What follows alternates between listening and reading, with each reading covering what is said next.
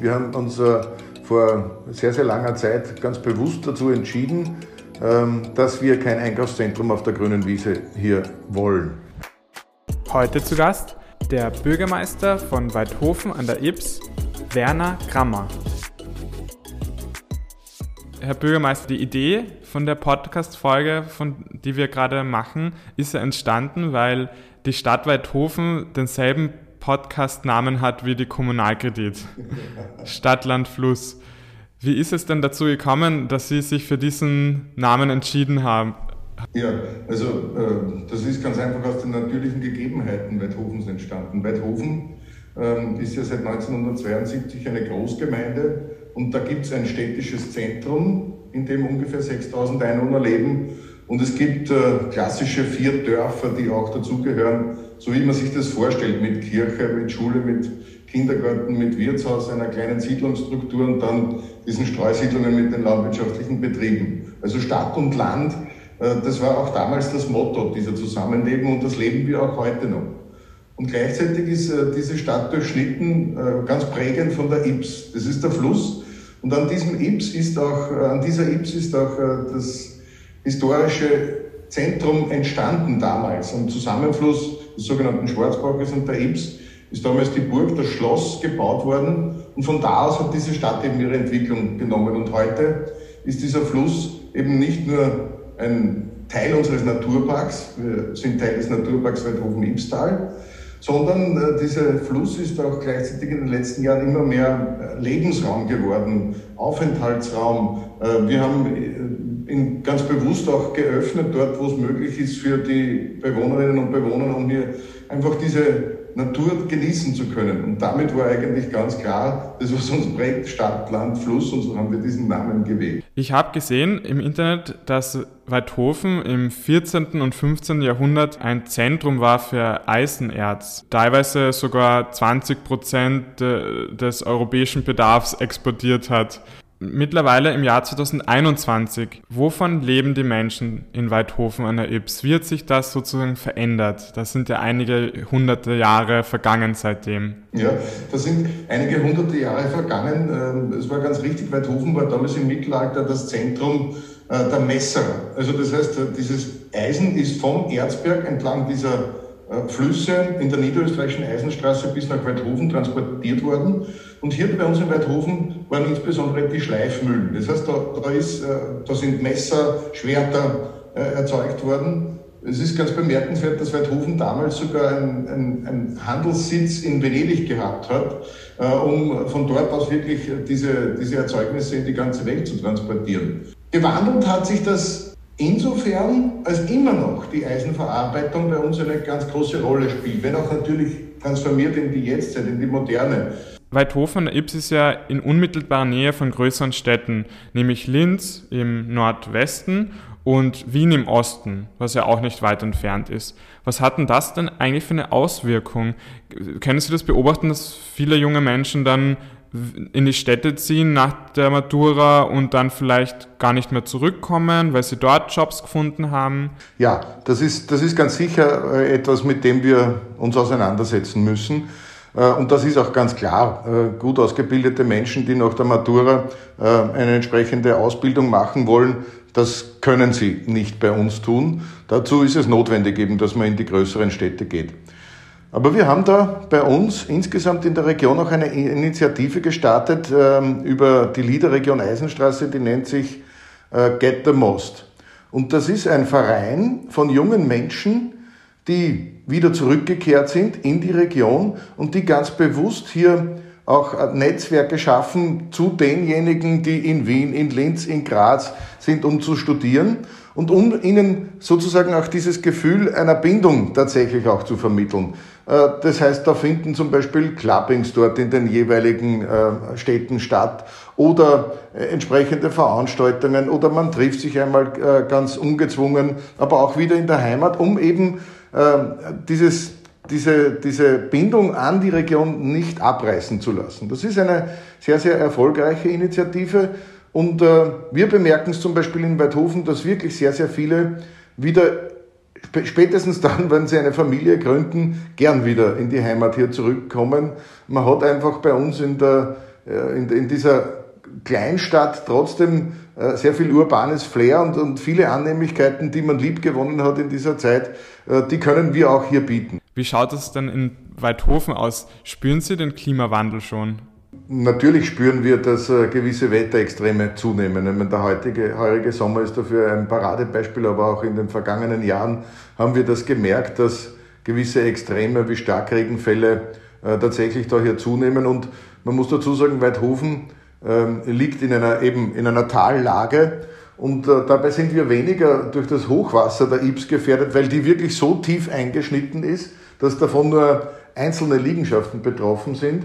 Aber was wir ganz deutlich spüren, ist, äh, dass äh, von den Hängen herunter entsprechend das Wasser sehr, sehr stark ähm, fließt bei solchen Starkregenereignissen und dass einfach auch unsere Infrastruktur, sprich das Kanalsystem, hier wirklich auch manchmal an die Grenzen äh, der Leistungsfähigkeit und der Aufnahmefähigkeit hier kommt.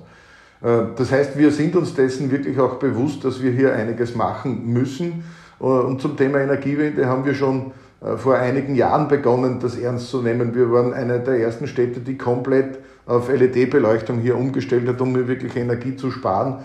Wir haben im Jahr 2012 unser eigenes Wasserkraftwerk an der Ips hier eröffnet und gebaut wo wir jetzt beispielsweise mit den Möglichkeiten, die das Erneuerbaren äh, Ausbaugesetz und das Erneuerbare Energiengesetz hier bietet, über Energiegemeinschaften hier wirklich auch noch ganz, ganz großes Potenzial sehen. Äh, wir sind dabei, dass wir äh, eben solche Energiegemeinschaften aufbauen. Wir haben da die ersten Schritte bereits gesetzt und sind in den Workshops mit der EZN, der Energiezukunft Niederösterreich, bereits drinnen. Und wir bauen auch als Stadt Photovoltaikanlagen, zumindest einmal auf die städtischen Gebäude, und äh, prüfen dabei auch durchaus Beteiligungsmodelle. Würden Sie sagen, dass bei Ihnen die Bevölkerung das auch einfordert oder ist es im Moment eher so, dass die Gemeinde sozusagen vorangeht und die Initiativen setzt? Na, ich würde sagen, das geht Hand in Hand. Wir haben eine sehr äh, Initiativegruppe von, äh, von Weidhofnerinnen und Weidhofnern, die sich mit den Fragen des Klimas sehr äh, aktiv auseinandersetzen es waren hier Klimaproteste organisiert, um auf die unterschiedlichen Facetten hier aufmerksam zu machen. Und äh, ich würde da sagen, wir, wir, wir gehen da Hand in Hand. Das eine ist die, die notwendige Bewusstseinsbildung, das andere ist aber, äh, wie kommt man dann konkret ins Tun, wie kommt man ganz konkret ins Handeln. Und äh, ich denke, dass sich so diese Initiativen wirklich wunderbar ergänzen. Haben Sie da auch eine eigene Referentin oder einen Referenten, der Sie dabei unterstützt? Oder wie, wie haben Sie da Ihr Team entsprechend aufgebaut? Also unser Team vor Ort, das besteht aus einem Teamleiter, das ist äh, der entsprechende Leiter der Umweltabteilung. Dann der zweite wichtige Funktion da drinnen ist ein Energiebeauftragter. Das ist derjenige, der für die Stadt wirklich die Energiebilanz hier führt für die städtischen Gebäude, wo wir ganz genau Bescheid wissen, wie viel Strom, wie viel Wärme ähm, verbrauchen wir hier und wie stehen wir damit im Vergleich zu anderen und sehen hier sofort die Ausreißer. Dann ist natürlich die Politik entsprechend vertreten. Ähm, es ist der Umweltstadtrat drinnen und es ist der Mobilitätsstadtrat drinnen, weil das natürlich die größten Treiber drinnen sind. Und dann die entsprechenden Fachabteilungen. Ähm, und zum Beispiel auch äh, die Raumordnungsabteilung, weil auch das natürlich ein, die Raumordnung äh, ein gutes Steuerungsinstrument ist, um hier die CO2-Bilanz bzw. das Ziel der Klimaneutralität hier wirklich auch äh, umsetzen zu können und erreichen zu können. Wenn Sie die Raumordnung ansprechen, da gibt es ja oft die, dieses Phänomen, dass Gemeinden vor den Toren des Dorfes oder der Stadt Parks entstehen lassen, Gewerbeparks, wo man große Geschäfte hat mit großen Parkplätzen. Ist das in Weidhofen auch der Fall? Nein, das gibt es nicht. Wir haben uns äh, vor sehr, sehr langer Zeit ganz bewusst dazu entschieden, ähm, dass wir kein Einkaufszentrum auf der grünen Wiese hier wollen. Wir halten dem Druck sehr, sehr entspannt und sehr, sehr konsequent hier stand. Äh, und wir leben ganz einfach das Bewusstsein, dass unser Einkaufszentrum die Innenstadt ist. Und da gelingt es uns wirklich ganz gut, dass diese Innenstadt nach wie vor einen guten Mix hat. Ich meine, es ist ganz klar, wir können in diesem historischen Zentrum, das wir letztendlich hier haben, wo wir einen hohen Denkmalschutzgrad haben, da können wir ganz einfach nicht großen Filialen wie ein H&M oder irgendjemanden, der einen enormen Flächebedarf hat, äh, denen können wir diese Möglichkeiten gar nicht bieten. Aber dafür haben wir äh, viele kleinere Filialen, die letztendlich eine ganz andere Qualität hier auch äh, bieten können.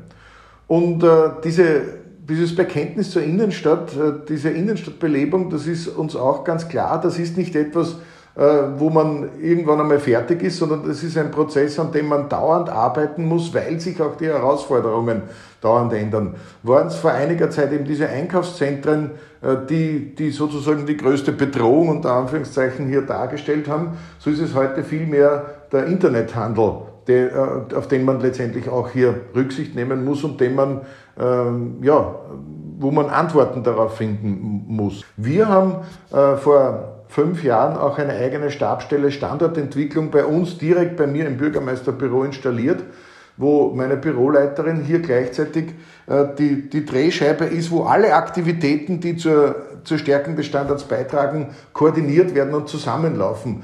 Egal, ob das eben jetzt dieses klassische Stadtmarketing ist, äh, ob das äh, die Kultur ist, ob das unser Wirtschaftsservice der Stadt ist, ob das das Bauamt ist, ob das der Tourismus ist das Wichtigste dabei ist wirklich, sich klar zu sein, dass Innenstadtbelebung kein Prozess ist, den man irgendwann einmal abschließt, sondern wo man permanent daran arbeiten muss.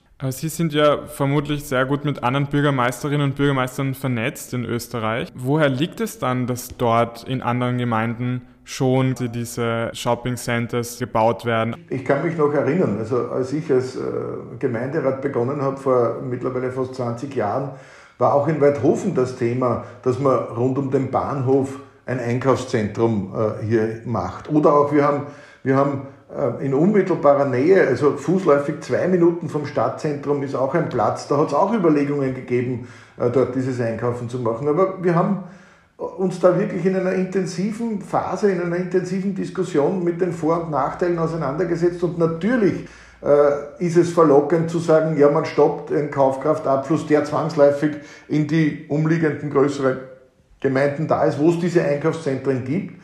Äh, auf der anderen Seite war uns auch klar, dass wir eine Verantwortung letztendlich für die Innenstadt haben und, äh, und, und dass diese Verantwortung für die Innenstadt weit überwiegt, ähm, die, diese, diese, dieses, ja, diese, diesen Wunsch nach einer, nach einer schnellen Lösung, die man da hat. Das heißt, uns war damals dann schon sehr stark bewusst, dass, dass die Gefahr, dass die Innenstadt damit wirklich stirbt, dass, das möchte niemand eingehen. Aber wir haben uns dann auch zum Beispiel einmal äh, kurz ein Ziel gesetzt, das war äh, anlässlich eines Städtetages, der in Dornbirn stattgefunden hat.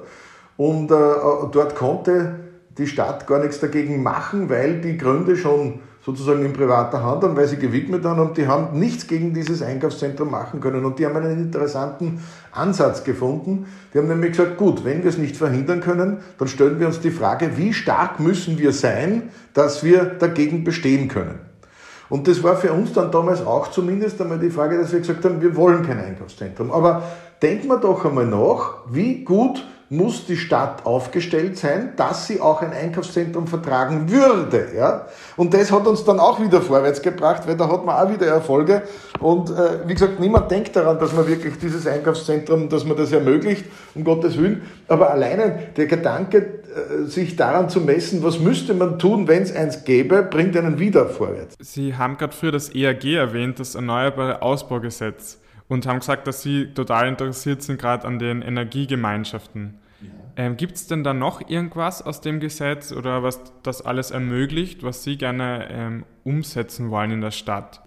Derzeit sind es einmal die, diese Energiegemeinschaften, die wir hier wirklich ganz, ganz stark forcieren wollen, weil wir auch damit natürlich ähm, die Leute motivieren können, dass sie auf nachhaltigen Strom sowohl als Produzenten als auch Konsumenten hier setzen können. Auch das natürlich eine Frage, äh, wie man die eigene Energieversorgung hier auch natürlich ähm, äh, besser organisieren kann, äh, Stichwort Blackout oder wie auch immer, auch darauf kann das natürlich eine Auswirkung haben. Das ist also für uns sicher die, stärkste Motivation, dass wir diese Energiegemeinschaften hier gerade einmal umsetzen. Aber natürlich setzen wir ganz verstärkt auf äh, die Photovoltaik. Das Thema der Windkraft ist bei uns äh, kein so großes Thema, weil wir ganz einfach raumordnungsmäßig damit gar nicht die Möglichkeiten haben. Also das sind sicher die zwei Punkte, die für uns am stärksten in Frage kommen und wo wir großes Potenzial für Weidhofen sehen. Wie schaut denn das eigentlich in Weidhofen aus mit dem Auto? Da, das haben wir auch wieder Stadt und Land und das macht wirklich Herausforderungen, denn wir haben natürlich, also wir haben verkehrspolitisch schon ein paar Vorteile. Wir liegen direkt an der Rudolfsbahn und die ist wiederum nach Amstetten an die Westachse angeknüpft. Also das ist schon einmal ein ganz großer Vorteil, wenn man sozusagen überregional sich bewegen möchte. Wir haben in der Region selbst äh, ein Bussystem, die Mostviertellinie, die de facto im Stundentakt in alle Richtungen hier fahren, auch wieder überregional. Und äh, wir haben innerstädtisch ein kurzes Relikt von der Ibstalbahn, äh, eine Eisenbahnstrecke, wo im Halbstundentakt hier auch ähm, die, die wesentlichen Frequenzpunkte an, einem, an einer Strecke aufgefädelt sind. Wir ergänzen das im städtischen Gebiet mit einem Citybus-System, wo wir aber de facto äh, einen Zwei-Stunden-Takt hier anbieten können.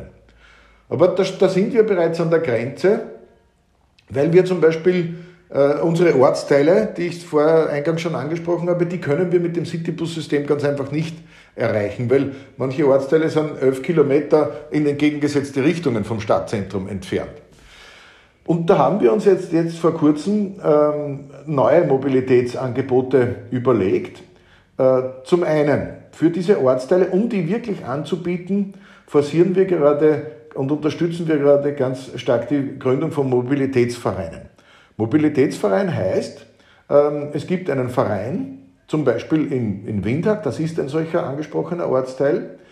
Und äh, wir Stadt haben diesen Verein unterstützt beim Ankauf eines äh, Elektro-Neunsitzerbusses.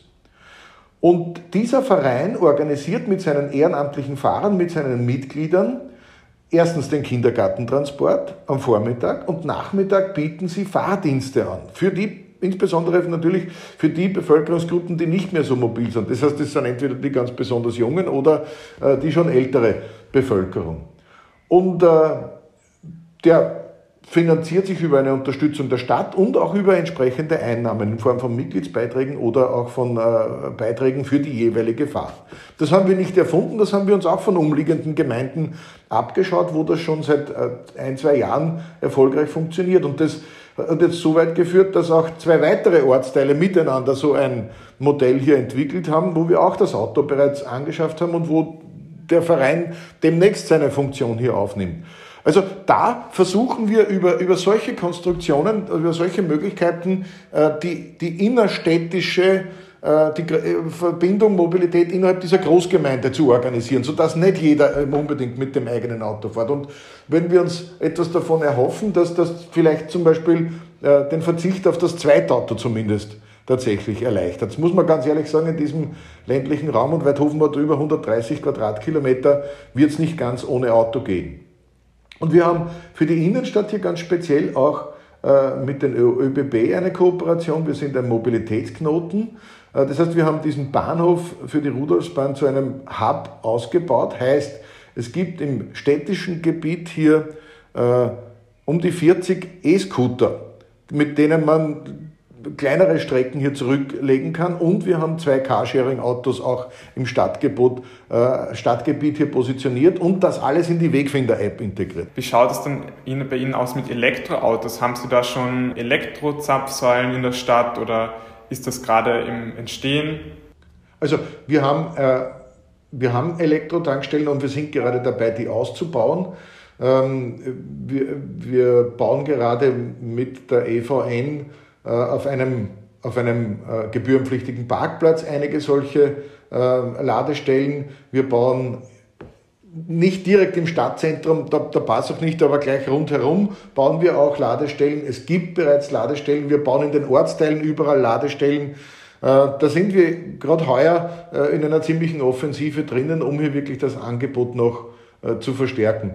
Aber kann man sich eh vorstellen, gerade dieses Thema der Ladestellen, in, in Parkhäusern und so weiter. Das ist gar nicht so einfach, weil ich habe einmal äh, gesagt, wie wir mit dem Thema konfrontiert waren und äh, die Diskussion war, sollen wir so etwas wirklich auch im Stadtzentrum bauen? Und da ist meine Meinung, nein, da hat es eigentlich nichts verloren, äh, weil es äh, ja auch mit der Infrastruktur nicht unmittelbar passt. Aber gesagt, warum bauen wir nicht in den Parkhäusern, die rund um das Stadtzentrum tatsächlich vorhanden sind, warum bauen wir nicht dort gleich zehn Ladestellen? Ja, in meiner, meiner Euphorie, in meiner Blauäugigkeit naja, dann nimmt man Kontakt auf mit dem Energieversorger und der sagt, ja, wir bringen den Strom nicht hin.